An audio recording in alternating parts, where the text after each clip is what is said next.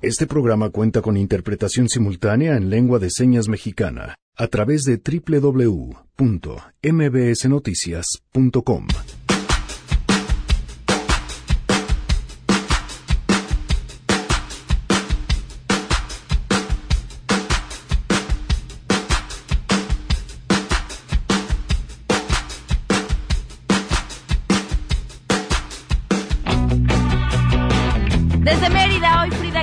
nos contará el caso de una sobreviviente de intento de feminicidio y que la fiscalía se niega a darles estatus.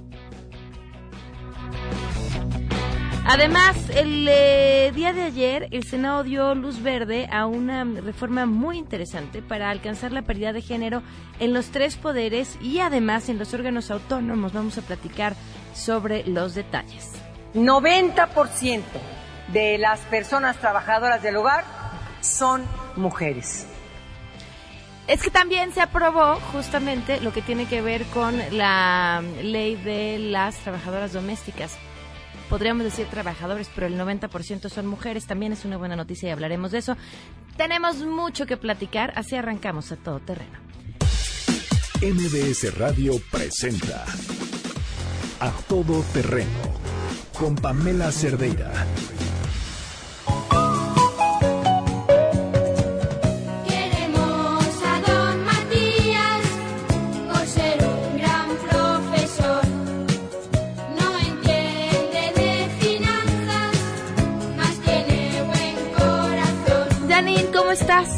Hola, Pam, muy bien, buenos días. Muy buenas Buenas tardes ya. ¿Qué vamos a tardes. escuchar? Hoy estamos escuchando, por sugerencia de nuestra querida Lina Holtzman, este querido profesor, es Día del Maestro, un abrazo y saludo a todos los maestros. Y bueno, arrancamos con este clásico de Parchis, querido profesor. Oye, sí, feliz día a todos los maestros. ¿Recuerdas, Janine, algún maestro en Sí, especial? claro, cómo no, tengo como tres, así.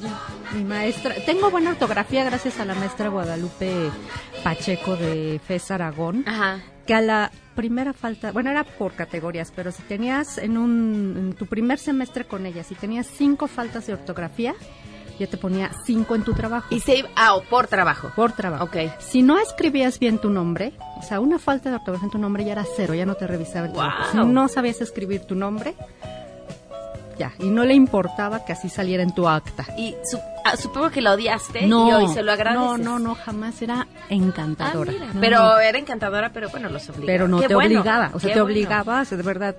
Tres cuando yo me titulé, lo único, dice, tus faltas de ortografía, o sea, de toda mi tesis eran como cinco, Ajá. y checa tu ortografía. Wow. Sí, sí. Fíjate que generalmente los maestros que más, en mi caso, me hicieron padecer son a quienes recuerdo con más cariño. O sea, sí en su momento fue así de... "Ah", Pero son generalmente de quienes más aprendes. Sí, sí. Sí, no, muchos, o sea, a, a Guadalupe no la querían, yo en lo personal sí, siempre a mí me pareció muy, muy cool. Y así varios. Edgar Liñán, todo, muchos. Felicidades a Fausto Pretelín también, fue mi maestro en la maestría. Por cierto, mi- la materia con mi peor promedio fue la que me dio él. Y sí estudié. La ma- los maestros, la verdad es que nos marcan. Sí, sí, sí, la verdad es que sí. Es una, eh, siempre lo he pensado, eh, la gente que tiene capacidad para enseñar y enseñar es el acto más generoso que podemos Sí, hacer es como especie y es un talento, no todo el mundo lo tiene. Sí, claro, así es. Pues Así felicidades a los maestros. Gracias, Janine. Las canciones que quieran dedicarle a sus maestros, arroba Janine MB, ahí sus propuestas. Gracias por estar con nosotros en este miércoles 15 de mayo del 2019. Soy Pamela Cerdeira, el teléfono en cabina 5166-1025, el número de WhatsApp 5533329585. Por cierto, hoy les preguntamos quién es el maestro que marcó su vida. Y para quienes quieran participar, les recuerdo que nos mandan un mensaje por WhatsApp, piden que los agreguemos a la lista de difusión con su nombre, porque nos gusta llamarles por su nombre, y así los agregamos a la lista y les mandamos todas las mañanas la pregunta del día a todoterreno arroba mbs.com, el correo electrónico, y en Twitter, Facebook e Instagram me encuentran como Pam Cerdeira Miguel González, está en interpretación de lengua de señas, pueden seguir a través de www.mbsnoticias.com. A ver, hay, hay, hay varios temas que, que me preocupan. Uno creería que hay temas en los que como sociedad vamos avanzando, sobre todo cuando hablamos en materia de derechos, y que sería difícil, eh, a pesar de que la historia es cíclica, eh, echar vuelta atrás y perder derechos, perder libertades. Esto me, me preocupa y me ha estado llamando la atención porque además creo que tenemos que voltear a ver lo que está sucediendo en otros países porque muchas veces pareciera que hay ciertas cosas que, que nos alcanzan. Y quiero comenzar por lo que eh, se aprobó en Alabama, en Estados Unidos. El Congreso votó ayer, el Congreso de Alabama, para prohibir todos los abortos en el Estado, incluyendo aquellas mujeres que fueron víctimas de violación o de incesto. Es prácticamente la ley más estricta en cuanto a aborto y que pues está prácticamente esperando que el gobernador la firme para que quede aprobada. El tema no es solamente esta ley, que solo lo permite única y exclusivamente cuando se trate de un aborto necesario para salvar la vida de la madre, sino que va a una estrategia mucho mayor. Por estos momentos se estima que Estados Unidos tiene a la mm, Suprema Corte más conservadora de su historia reciente. Entonces, estas leyes que se han estado aprobando y trabajando desde distintos estados, lo que buscarían sería echar atrás lo que anteriormente ya se había pronunciado la Suprema Corte en Estados Unidos para que el aborto fuera legal prácticamente en el país. Entonces va más allá de lo que sucede en, en un estado. Y pareciera que la discusión de los legisladores se sigue centrando en el asunto de a partir de qué momento empieza la vida. Y aquí la definen como a partir del momento en el que el médico encuentra latido fetal, que esto se da a partir de las seis semanas de embarazo, cuando muchas mujeres podrían ni siquiera saber que ya están embarazadas. La mm, ley aprobada está contemplando hasta 99 años en prisión como pena para los médicos que lleven a cabo un aborto. Insisto, esto tiene que ver con algo que va mucho más allá, con una intención que busca cambiar algo que ya se había establecido en un país entero. Y ustedes dirán, bueno, pero eso pasa en Estados Unidos, ¿por qué tendría que preocuparnos? Porque se pinta para configurar una Suprema Corte de la Justicia en nuestro país también un tanto conservadora. Eh, les leo lo que publicó el semanario desde la fe el fin de semana. Eh, tienen unos editoriales que no tienen desperdicio y claro que cuando hablo del desperdicio estoy utilizando el sarcasmo en mis palabras y este habla acerca de la maternidad, se llama apoyo a la maternidad. Leo un fragmento. La maternidad enfrenta retos enormes en su propia naturaleza y se van añadiendo otros más, frutos de cambios del ritmo de vida y en los nuevos esquemas culturales. Asumir la actividad laboral femenina fuera de casa, responder a exigencias de promoción personal y profesional, la exaltación de una supuesta igualdad respecto a las funciones varoniles son temas que siempre provocarán opiniones encontradas. Y subrayo, la exaltación de una supuesta igualdad respecto a las funciones varoniles. Podemos decir que lo mejor que le puede suceder a cualquier mujer es ser madre. Y habla acerca del concepto y los valores de la mujer. Más adelante, mucho bien harían legisladores y empresarios, esposos y amigos, militares y campesinos, etcétera, etcétera, en seguir apoyando a la mujer en su vocación más específica, ser madre. Apostemos una cultura maternal, pues en ella lo femenino alcanzará honrosa plenitud. Abonémosle a una maternidad completa, integral y ganaremos todos sin duda. Y bueno, les dejo eso porque de pronto pareciera que se configuran una serie de cuestiones que buscarían hacernos retroceder en algo tan básico y tan importante como los derechos. Hay mis dudas, mis inquietudes, mis preguntas también. Y por otro lado, eh, los lados hacia donde pareciera que sí nos estamos moviendo en sentido positivo. Y justamente esto que comentábamos al inicio, el Senado aprobó la reforma para otorgar prestaciones a las trabajadoras del hogar y la información la tiene Oscar Palacios. Te escuchamos, Oscar. Buenas tardes. ¿Qué tal, Pamela? Buenas tardes. Así es, por unanimidad, el Senado de la República avaló esta reforma que otorga derechos laborales a las personas trabajadoras del hogar. Con 117 votos a favor, el Pleno de la Cámara Alta dio luz verde a este proyecto que modifica la Ley Federal del Trabajo y la Ley del Seguro Social. Esto a fin de garantizar que las personas trabajadoras del hogar cuenten ya con las prestaciones establecidas en la ley, como vacaciones y aguinaldo. Además, los senadores aprobaron los cambios realizados por la Cámara de Diputados, que eliminó el texto donde, bueno, se establecía que ninguna trabajadora del hogar podría ganar menos de dos salarios mínimos, ya que, bueno, su sueldo será fijado por la Comisión Nacional de Salarios Mínimos. Además, bueno, en medio de un ambiente festivo, el día de ayer la Cámara Alta aprobó también por unanimidad la reforma constitucional para garantizar la paridad de género en los cargos públicos de los tres órdenes de gobierno. Con 120 votos a favor, el Senado aprobó este dictamen que establece que en los nombramientos de los titulares de las dependencias del Ejecutivo, así como en la integración de los organismos públicos autónomos, deberá observarse el principio de paridad de género. Esta reforma puntualiza también que las candidaturas de los partidos políticos, las cámaras de diputados y de senadores, así como la Suprema Corte de Justicia de la Nación, deberán también integrarse conforme a este principio de paridad. Justo desde la tribuna, al referirse a este tema, la presidenta de la Comisión para la Igualdad de Género, Marta Lucía Micher, destacó que la reforma será fundamental para acabar con los pretextos y el discurso que señala que las mujeres no están capacitadas. Escuchemos. Se acabaron los discursos y los pretextos donde nos han dicho que no hay mujeres, que no estamos capacitadas. Se acabó la violencia política contra nosotras y de eso tendremos que hablar más adelante.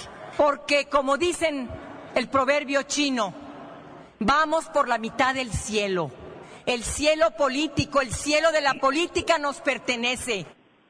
En tanto, la senadora por el PAN, Kenia López Rabadán, aseguró que se ha enviado un mensaje histórico con la aprobación de estas reformas, pues se dará respuesta a más de 61 millones de mexicanas. Así lo dijo. Estamos dando respuesta a más de 61 millones de mexicanas. Actualmente los escenarios son muy complejos y por eso se necesita esta reforma constitucional. La Corte, de 11 integrantes, 9 son hombres y solo dos mujeres. En el Poder Judicial, entre jueces y magistrados, aproximadamente hay un 75% de hombres y un 25% de mujeres. Eso va a cambiar. Bueno, a pesar de que senadores de distintos grupos parlamentarios presentaron todo un conjunto de reservas para tratar de modificar ambos proyectos, al final todas estas reservas fueron retiradas a fin de lograr un amplio consenso y lograr su aprobación. Pamela es el reporte. Buenas tardes. Muchísimas gracias. Buenas tardes, Oscar. De hecho, más adelante estaremos platicando justamente con la senadora Malu Mitchell sobre este tema. ¿Y saben qué? Tenemos buenas noticias.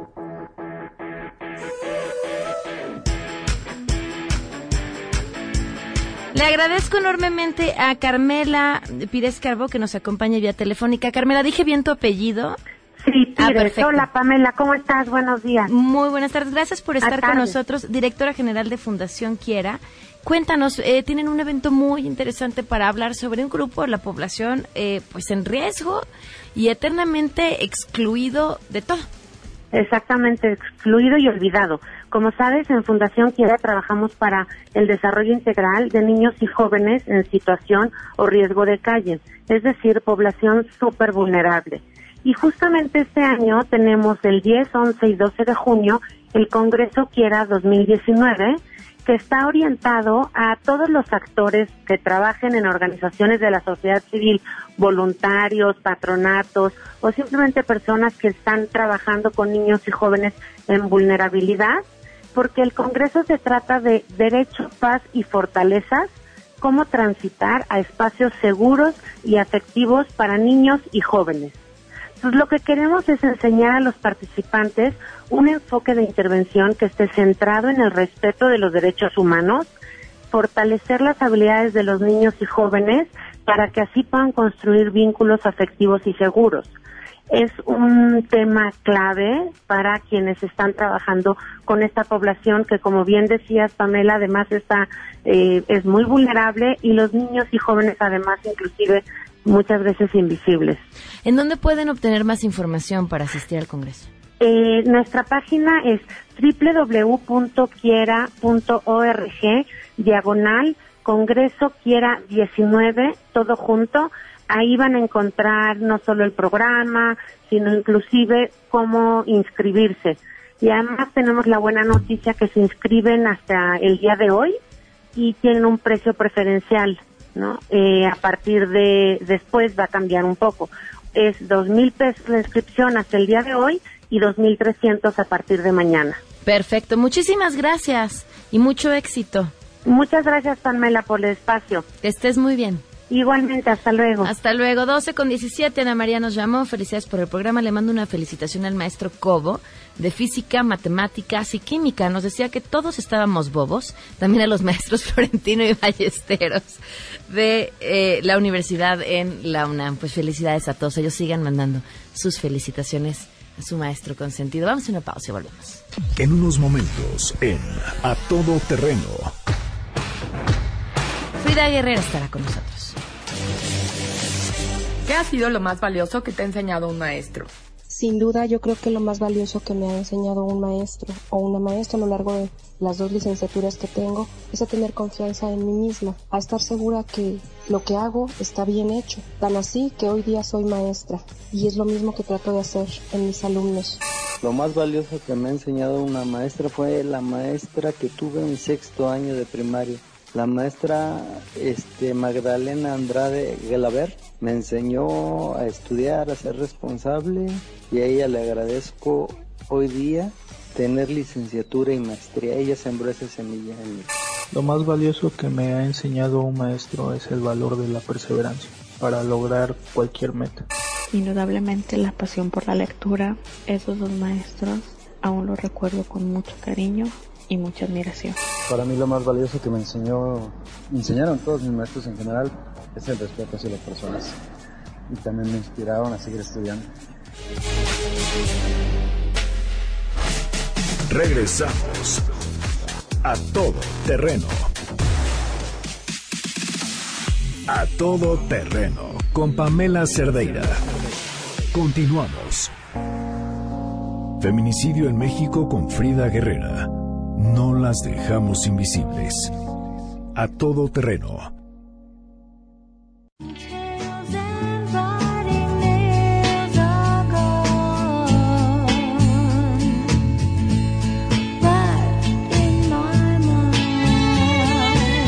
Doce con 20 minutos, continuamos a todo terreno. Frida Guerrera nos acompaña esta tarde. Frida, ¿cómo estás? Buenas tardes. Hola, Pan, muy buenas tardes. Buenas tardes al auditorio. Y hoy, Pam, rapidísimo con dos temas eh, que sí no quería dejar de, de, comentar. El caso de una pequeñita, de una bebé de seis meses, que el pasado 9 de mayo eh, es detenida, su madre, eh, cuando está justo golpeando a la pequeña. Esto en Ecatepec, otra vez Ecatepec. Eh, le descubren en el celular videos donde está violentando a la niña, eh, prácticamente ahogándola con la regadera, con agua, en todos los, en todos los videos que nos llegan de forma anónima se ve esta imagen, en alguno de ellos eh, la bebé en una tina de baño chiquitita eh, con un cuchillo al lado de ella. Y bueno, Karina fue detenida, puesta a disposición ante el juez eh, Rafael López López, eh, quien determinó eh, dejarla en libertad con la medida cautelar únicamente de que no se acerque a la bebé y de que en caso de hay una garantía de 35 mil pesos para que ella no se mueva del Estado de México. El próximo 17 de mayo, Pam, va a haber una audiencia, esto en el penal, eh, bueno, allá en Chiconauta, en Ecatepec. Eh, estamos convocando desde Voces de la Ausencia, yo no estoy allá, pero estamos convocando, va a estar ahí un grupo de madres apoyando el tema para que el juez recapacite la decisión tomada. Y, y, que bueno, evitamos que esta bebé o se evitó por parte de las autoridades de la Fiscalía eh, del Centro de Justicia de Atención a las Mujeres de Catepec eh, el asesinato, el feminicidio de esta bebé pero pues con este mensaje de impunidad nuevamente eh, no pasa nada. Entonces, pero ella queda en libertad, no se puede acercar a la bebé. ¿Y con quién queda la bebé? La bebé está con el papá. Ajá. Eh, aparentemente, o lo que se dice es que ella mm, grababa esos videos para presionar precisamente al papá. De la pequeñita y que regresara con ella. ¿El papá hizo algo para evitar esto que seguía sucediendo? ¿La denunció ante las autoridades? ¿Trató de ir por su hija Sí, o no? de hecho, de hecho sí hay denuncia por parte del papá, de hecho es, es la parte ofendida. Eh, pero pues obviamente si nos preocupa tú y yo sabemos y mucha gente nos está escuchando que las medidas cautelares de restricción no funcionan en este país, o sea, tan lo hemos visto que eh, decenas de mujeres han sido asesinadas después de solicitar y de gritar auxilio. Claro. Y, y bueno, es una bebé, una bebita de seis meses que está completamente a la indefensión y que estaba bajo el cuidado de esta mujer, pero no nos conforma el hecho de que solamente se la restrinjan cuando no hay ni siquiera, Pam, una custodia definida y que sabemos también que si no hay esto definido hacia a favor del padre, pues ella puede llegar en cualquier momento y llevarse a la bebé. Y no quiero yo pensar ni quiero contarla como una más. Sí, sí, sí, sin duda. Entonces, sí hacemos un llamado ahí a- al Tribunal Superior del Estado de México para que este juez el día viernes recapacite esta decisión y que además envíe un mensaje claro de que no por ser padres y- o no por ser las madres de estos pequeñitos eh, pueden simple y sencillamente hacer lo que quieran con ellos porque pueden hacerlo y porque no hay mensaje de te pasas, te castigamos, ¿no? Cuando existe un interés superior de la niñez que parece que en este país es el último. Ahora, Frida, ¿qué razones dio el juez? ¿O es que en la ley estos daños no están establecidos con otro tipo de penas o qué? Mira, la fiscalía aportó todos los datos eh, para que pudiera ser vinculada y que la medida cautelar fuera prisión. Sin embargo, pues desgraciadamente, aunque nos rigen las leyes, ellos, los jueces, son los que toman las decisiones desde lo que ellos pueden pensar. Es un punto personal, ¿no? y, y creo que, que es precisamente lo que también se debe de empujar para que en efecto el interés superior del niño sea el que el de la niñez sea el que prevalezca en este tipo de casos Pam entonces eh, pues llamamos ojalá sabemos que los jueces no escuchan radio no ven prensa eso dicen para no influir en sus decisiones pero creo que la decisión es la incorrecta eh, porque afortunadamente la bebé está bien, está bajo resguardo eh, médico también, vigilancia médica, para ver las lesiones, o sea, la, el video es, los videos que nos mandaron son brutales. Yo con todo el respeto que me merece quien me sigue y con todo respeto también saben que no, no acostumbramos a publicar esto, pero era la única manera de, de ayudar a que esta bebé se viera y afortunadamente estamos haciendo eco pero sí necesitamos eh, salir del ciberactivismo y de la ciberindignación para que ojalá haya mucha gente que pueda acudir el próximo viernes a las ocho y media de la mañana. La audiencia es a las nueve, es una audiencia abierta. En caso de que quieran acompañar dentro a, a la familia de esta bebé, al papá de esta bebé o bien afuera, eh, con toda la intención. El único objetivo es pedir justicia por la niña, no más. Pues estaremos al pendiente de lo que suceda, Frida. Antes, tenemos una buena que compartir contigo. Gracias.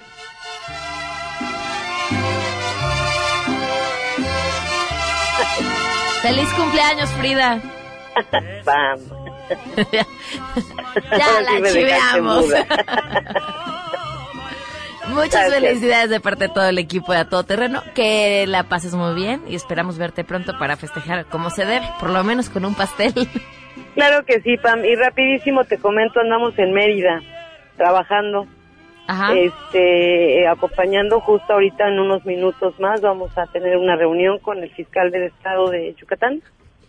Esto, eh, pues también en- eh, abrazando todas estas mujeres, familias víctimas de feminicidio y eh, también sobrevivientes. El próximo miércoles me gustaría mucho que nos ayudaras a darle voz a Greta Corona, que es una mujer sobreviviente ante un eh, supuesto hombre muy influyente en, en Mérida, Hugo Cardoso, y que justo el día de ayer nos enteramos que la fiscalía solamente determinó eh, acusarlo de violencia intrafamiliar. Por Cuando hay tentativa de feminicidio y ojalá, Pam, eh, pues en ocho días podamos platicar con Greta. Por supuesto. Gracias, Frida. Al contrario, Pam, buenas tardes y gracias por las mañanitas. Buenas tardes. Vamos a una Un pausa y volvemos. ¿Qué ha sido lo más valioso que te ha enseñado un maestro? Creo que fue un maestro en la prepa que me dijo que el, ser puntual y el ser responsable eran dos cosas fundamentales en la vida y tiene toda la razón porque ambas van, van pegadas de la mano y creo que ese es un consejo muy valioso que hoy en día lo practico en mi trabajo que me ha servido y que se lo agradezco al profe. A mí lo que me ha enseñado el maestro es que todo, todo se puede en la vida, no importa ni la edad, ni el tiempo, ni las condiciones. Mi hermana se tituló de maestra a los 38 años y estoy muy orgullosa de ella. Lo más valioso que nos enseñó la maestra del vender fue a que debemos ser decentes y no ser unas ratas como cierta líder del magisterio. Sus conocimientos, su paciencia y hay maestros que tuve que sí me dejaron mucha enseñanza sobre su dedicación. Realmente se apasionaban por enseñar y por dejar lo mejor de ellos a nosotros. Regresamos a todo terreno. A todo terreno con Pamela Cerdeira. Continuamos. 12 con 30 minutos, continuamos a todo terreno. Le agradezco enormemente a Wendy Figueroa que nos acompañe vía telefónica. ¿Cómo estás, Wendy? Muy buenas tardes. Hola Pamela, muy bien, gracias. Gracias a ti por el espacio. Habíamos dejado este tema, o pareciera que había quedado en el olvido, pero es un gran pendiente el asunto. ¿Qué va a hacer el nuevo gobierno con el asunto de los refugios para mujeres víctimas de violencia? Tuvieron un encuentro ayer con la Secretaría de Gobernación. ¿Qué pasó? Así Sí, mira, eh, tuvimos este encuentro, se fue, se hizo la convocación justamente el jueves pasado.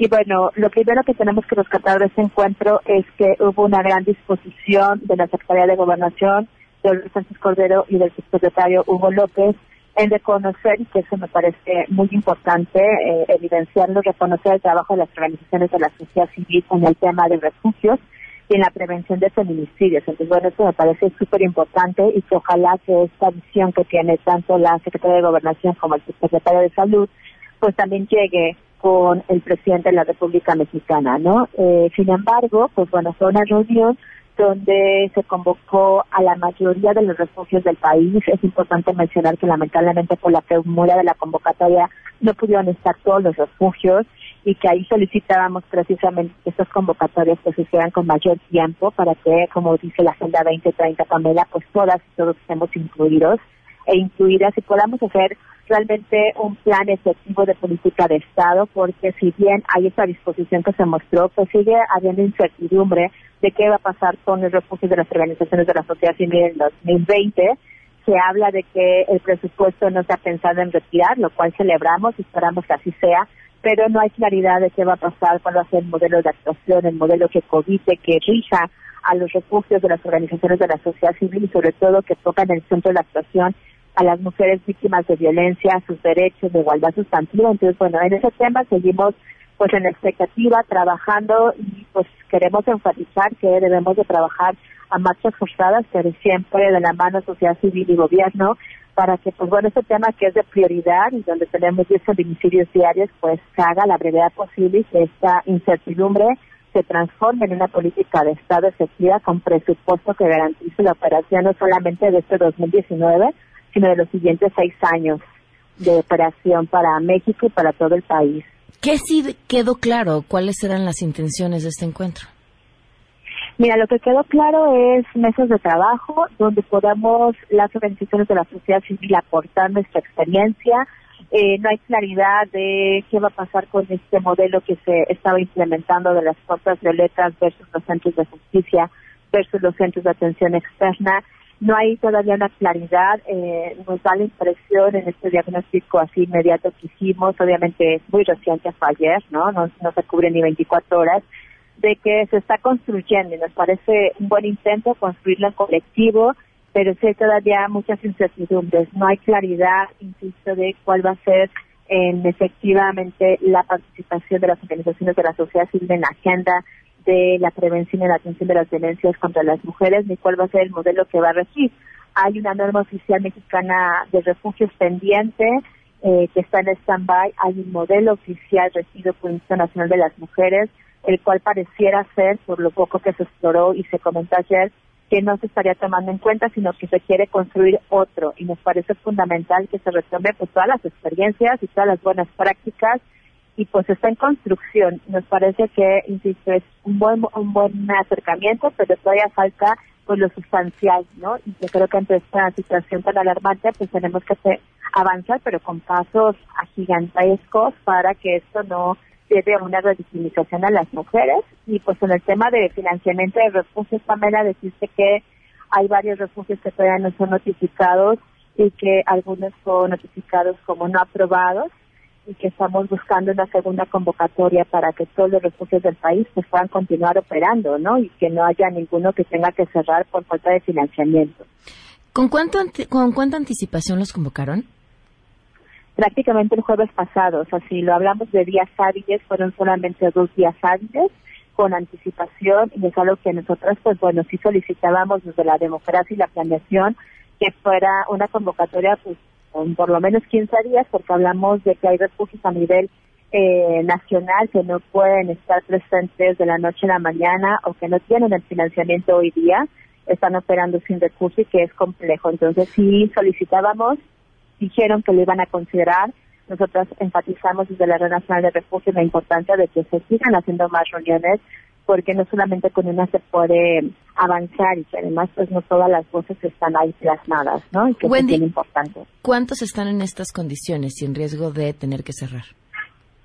Mira, hasta ahorita la información que tenemos, ayer tuvimos eh, un análisis posterior a esta reunión y por lo menos cinco refugios fueron eh, notificados que no fueron aprobados y bueno, esos son los que ayer pudimos pues, sondear, pero sí hay un porcentaje de casi un 15% de los refugios del país que no han recibido o su notificación o que reciben una notificación de no aprobado y que eso pues implicaría que ellos tuvieran que cerrar, por eso es que solicitamos a la Secretaría de Salud Pública una segunda convocatoria para que todos los refugios puedan pues, participar y dependiendo de cuáles son sus observaciones que las puedan subsanar para acceder a ese recurso que está ya etiquetado. Claro, pues estaremos al pendiente si existe una segunda reunión, ojalá, y por supuesto del destino de este 15% de los refugios que están también en riesgo. Muchísimas gracias, Wendy.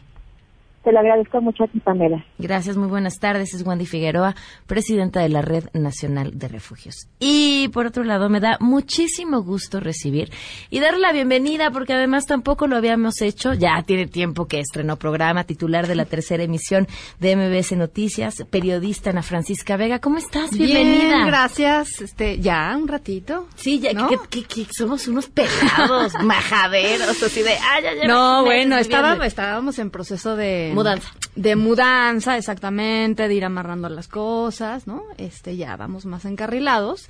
Y nada, gracias por el espacio. ¿Cómo vas? Bien, muy contenta. Este, es un horario eh, que a mí la verdad me ha sorprendido mucho porque como que la gente de 5 a 7 ya está saliendo de su chamba, ¿no? Está regresando a sus casas, etcétera, o está por salir. Y, y como que sí es un tono mucho más relajado, ¿no? O sea, como que sí, sí lo sientes un poco en la comunicación con la gente. Y eso está padrísimo, está padrísimo como poderlos acompañar en esta última etapa del día eh, pues con información, con análisis, con diversión, ¿no? También, porque, pues, híjole. Claro, hay- no, y además tú que vienes con la carga de la información desde la mañana, encontrar, le preguntaba en el corte, la energía, a qué hora duermes, y, y, y- poder transmitir todo ese buen rollo a la, la gente que te está escuchando. Pues esa es la idea, este, y también un poco como, pues recuperar esta cosa de la radio que que es muy bonita, que es la parte sonora, ¿no? Como, como estas historias que recogemos todos los días de una historia que nos llame la atención de alguna manera y la vamos contando, ¿no? A lo largo del programa con base en puros sonidos, ¿no? Como dejando pistas ahí sonoras. Y pues eso, ¿no? Me, me gusta jugar con esto y al equipo también. Entonces estamos muy contentos y muy felices de estar aquí. Pues muy bien, felicidades. Gracias. Bienvenida y la Gracias. invitación al público que te acompaña a las cinco de la Sí, tarde. de 5 a 7, ahí estamos todas las tardes eh, para que nos puedan acompañar, para que nos puedan seguir y pues nada, muy agradecida con además con toda la gente de MBS que se ha portado increíble, contigo que te has portado increíble y Y nada, esperándolos eh, eh, todas las tardes. Muy bien, esta es tu casa. Muchas gracias. Vamos a una pausa y volvemos. Muchas gracias. ¿Qué ha sido lo más valioso que te ha enseñado un maestro? Lo más valioso que tuve yo fueron de mis maestras de primaria. Todas ellas nos regalaban en- durante el año dos o tres libros de Emilio Salgari, de Julio Verne, entonces nos dieron todo el gusto por la lectura. El consejo que más bonito me dio un maestro fue, yo estudié gastronomía y fue un maestro que me dijo, ningún plato es parecido a otro, ni es perfecto. Así es la vida, pero no debes dejar de luchar para que salgan, pues, salgan tus platos maravillosos. Lo mejor que me dejó, en especial una profesora en la secundaria, la, la profesora Rosa Monterrey de Urbina, fue el amor por el idioma español y la lectura. Me enseñó muchísimas cosas que descubres en los libros. Regresamos a todo terreno. A todo terreno con Pamela Cerdeira. Continuamos.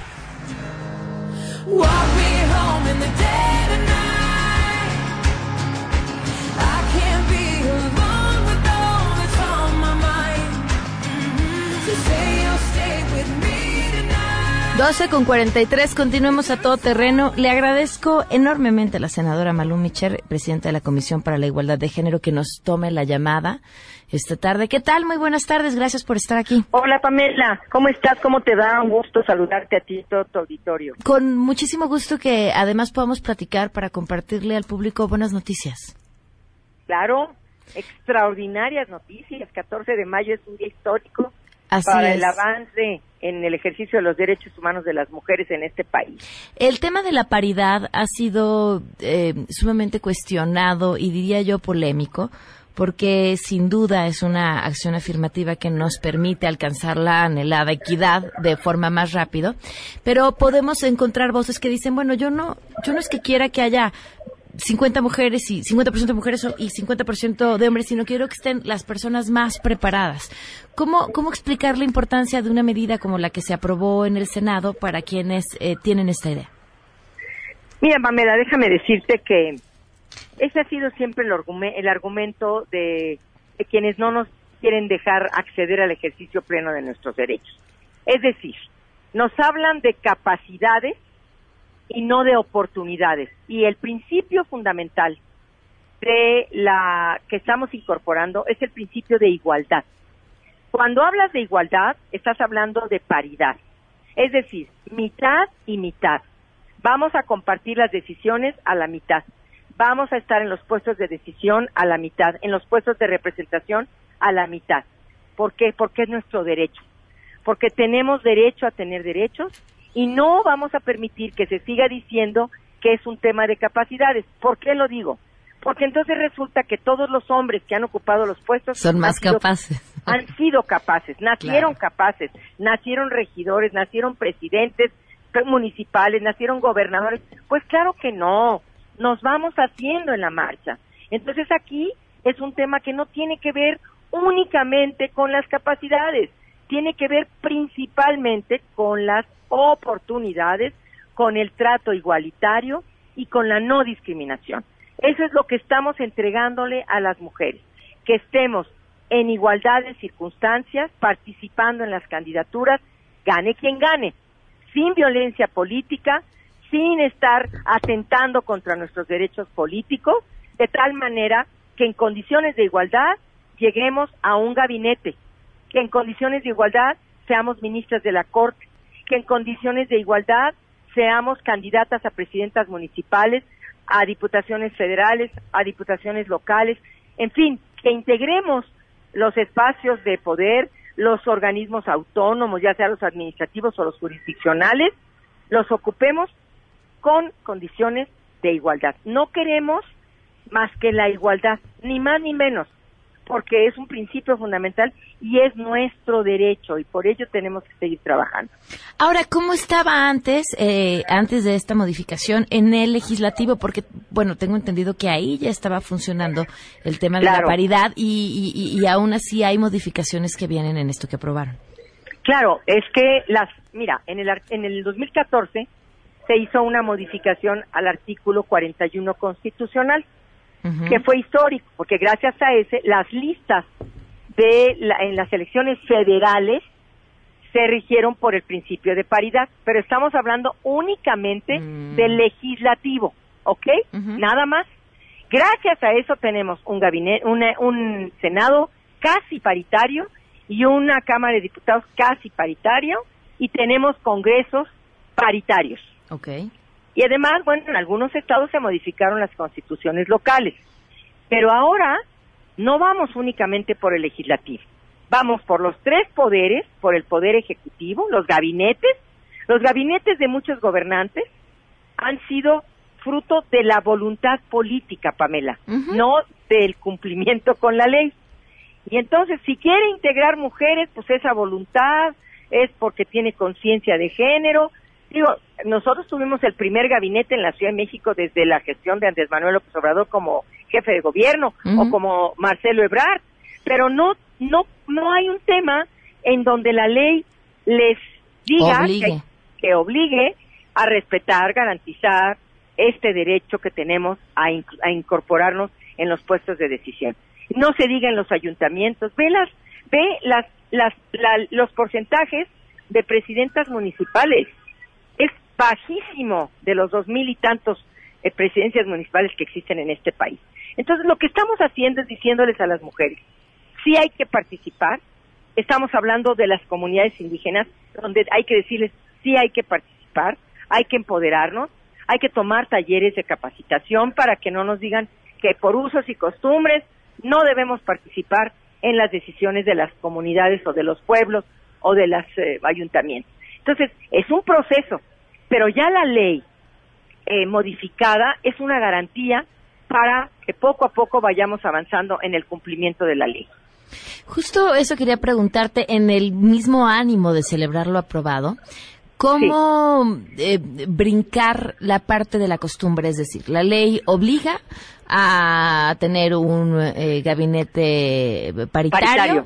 Pero Sí, podemos encontrar, estoy en un supuesto, por ej- porque no es, por ejemplo, el caso del gabinete de Andrés Manuel López Obrador, que no estaba obligado y que es el gabinete con mayor número de mujeres, eh, a tener eh, a las mujeres en los puestos de menor relevancia. O que tenemos a estas mujeres que llegan a través de un congreso paritario, pero que eh, en realidad quienes están detrás de la toma de decisiones son sus parejas y nada más las pusieron ahí para poder cumplir con la cuota de género. ¿Cómo, cómo damos ese salto? Eso es parte de lo que tiene que trabajarse al interior de los partidos políticos y de las eh, empoderamiento de las mujeres. Las mujeres tienen que ir avanzando en eh, denunciar esas prácticas, en no permitirlo. Es parte del trabajo que tenemos que tener y que se ha estado haciendo, ¿eh? hay que decirlo al interior, al interior de los partidos políticos y sobre todo porque hay mucha más capacidad, mucha más empoderamiento de estas mujeres para que vayan dando cuenta de que esas prácticas tienen que eh, evadirse, tienen que extinguirse en este país. Sin embargo, no quiere decir que le vamos a decir a quien lleva una trayectoria política o a quien eh, está haciendo su trabajo para poder aparecer en una encuesta, que no aparezca porque es la hermana. No, Claro. eh, no, no se trata de eso. Se trata de que sea en igualdad de condiciones. Es decir, incluso al interior de las mujeres, tener medidas muy claras para no cometer los mismos errores que hemos venido denunciando toda nuestra vida. Entonces, yo creo que al interior de los partidos hay que regularlo, al interior de las instituciones hay que regularlas, pero seguramente, como ya es ley, Pamela, entonces tú tienes la posibilidad de denunciar una violación a la ley. ¿Sí me explico? Entonces, ahí, ahí habrá eh, tribunales, ahí habrá una serie de instituciones que respalden, protegen, que garanticen la paridad en los diferentes espacios donde estamos aprobando que exista. Pues te agradezco inmensamente que nos hayas tomado la llamada. Insisto, siempre es de celebrar que sean buenas noticias las que podamos compartir y que vengan desde el Senado de verdad. Muchas gracias, Pamela. Un saludo a ti y a todo tu auditorio. Muchísimas gracias, muy buenas tardes. La senadora Malú Michel, vamos a una apuesta. Una apuesta, vamos a un corte y volvemos. Regresamos a todo terreno. A todo terreno con Pamela Cerdeira. Continuamos. Enneagrama. Nueve formas de ver la vida con Andrea Vargas y Adelaida Harrison. A todo terreno. Oigan, a ver, rápido. Si ustedes quieren enterarse del Enneagrama, conectarse para ver a Andrea y Adelaida, meterse a su página de internet para conocer sus cursos, todo eso les recomiendo que lo hagan con Axtel Extremo porque se van a poder conectar rapidísimo. Además, mandar fotos, videos, hablar por videochat con quien quieran. Todo eso más con un gran internet. Se pueden cambiar a 35 megas por solo 449 pesos al mes contratando Axtel Extremo en axtel.mx. Bienvenidas, ¿cómo están? Muy bien, muchas gracias, Pamelita. A ver, el tema de hoy lo vamos a dividir en dos partes. ¿Cuál es? ¿Qué es la intimidad? ¿Y cómo maneja la intimidad cada personalidad? Ah, me parece sí, muy sí, bien. vamos a tocar otro tema que no sea. ¿Qué es la política, ni gobierno, ni rollos de esos, no. La intimidad, a ver, para ti, ¿qué es la intimidad? Esa eh, posibilidad de eh, ir más profundo en una relación, conversación con una persona. Ujú. Una rela- una relación. Sí, lograr pues esa sí, conexión. Pues, con la misma conversación puedes lograr intimidad. Sí, claro, es tener una conexión profunda con el otro. Ah, bueno, ahí. ¿no? Ok. O sea, bueno, sí, bueno, es lo mismo, es lo mismo. Ah. O sea, es como una, una alma con alma y en donde no nos molesten y aquí estamos con presencia, este, hablando tú y yo. Pero no para todos los números del Enneagrama, la intimidad es lo mismo. Exacto. Y no, no se refiere a sexo, porque mucha gente Claro. lo, lo, lo, lo confunde con vámonos al cuarto. No, o sea, no, no, no. para nada. Ok.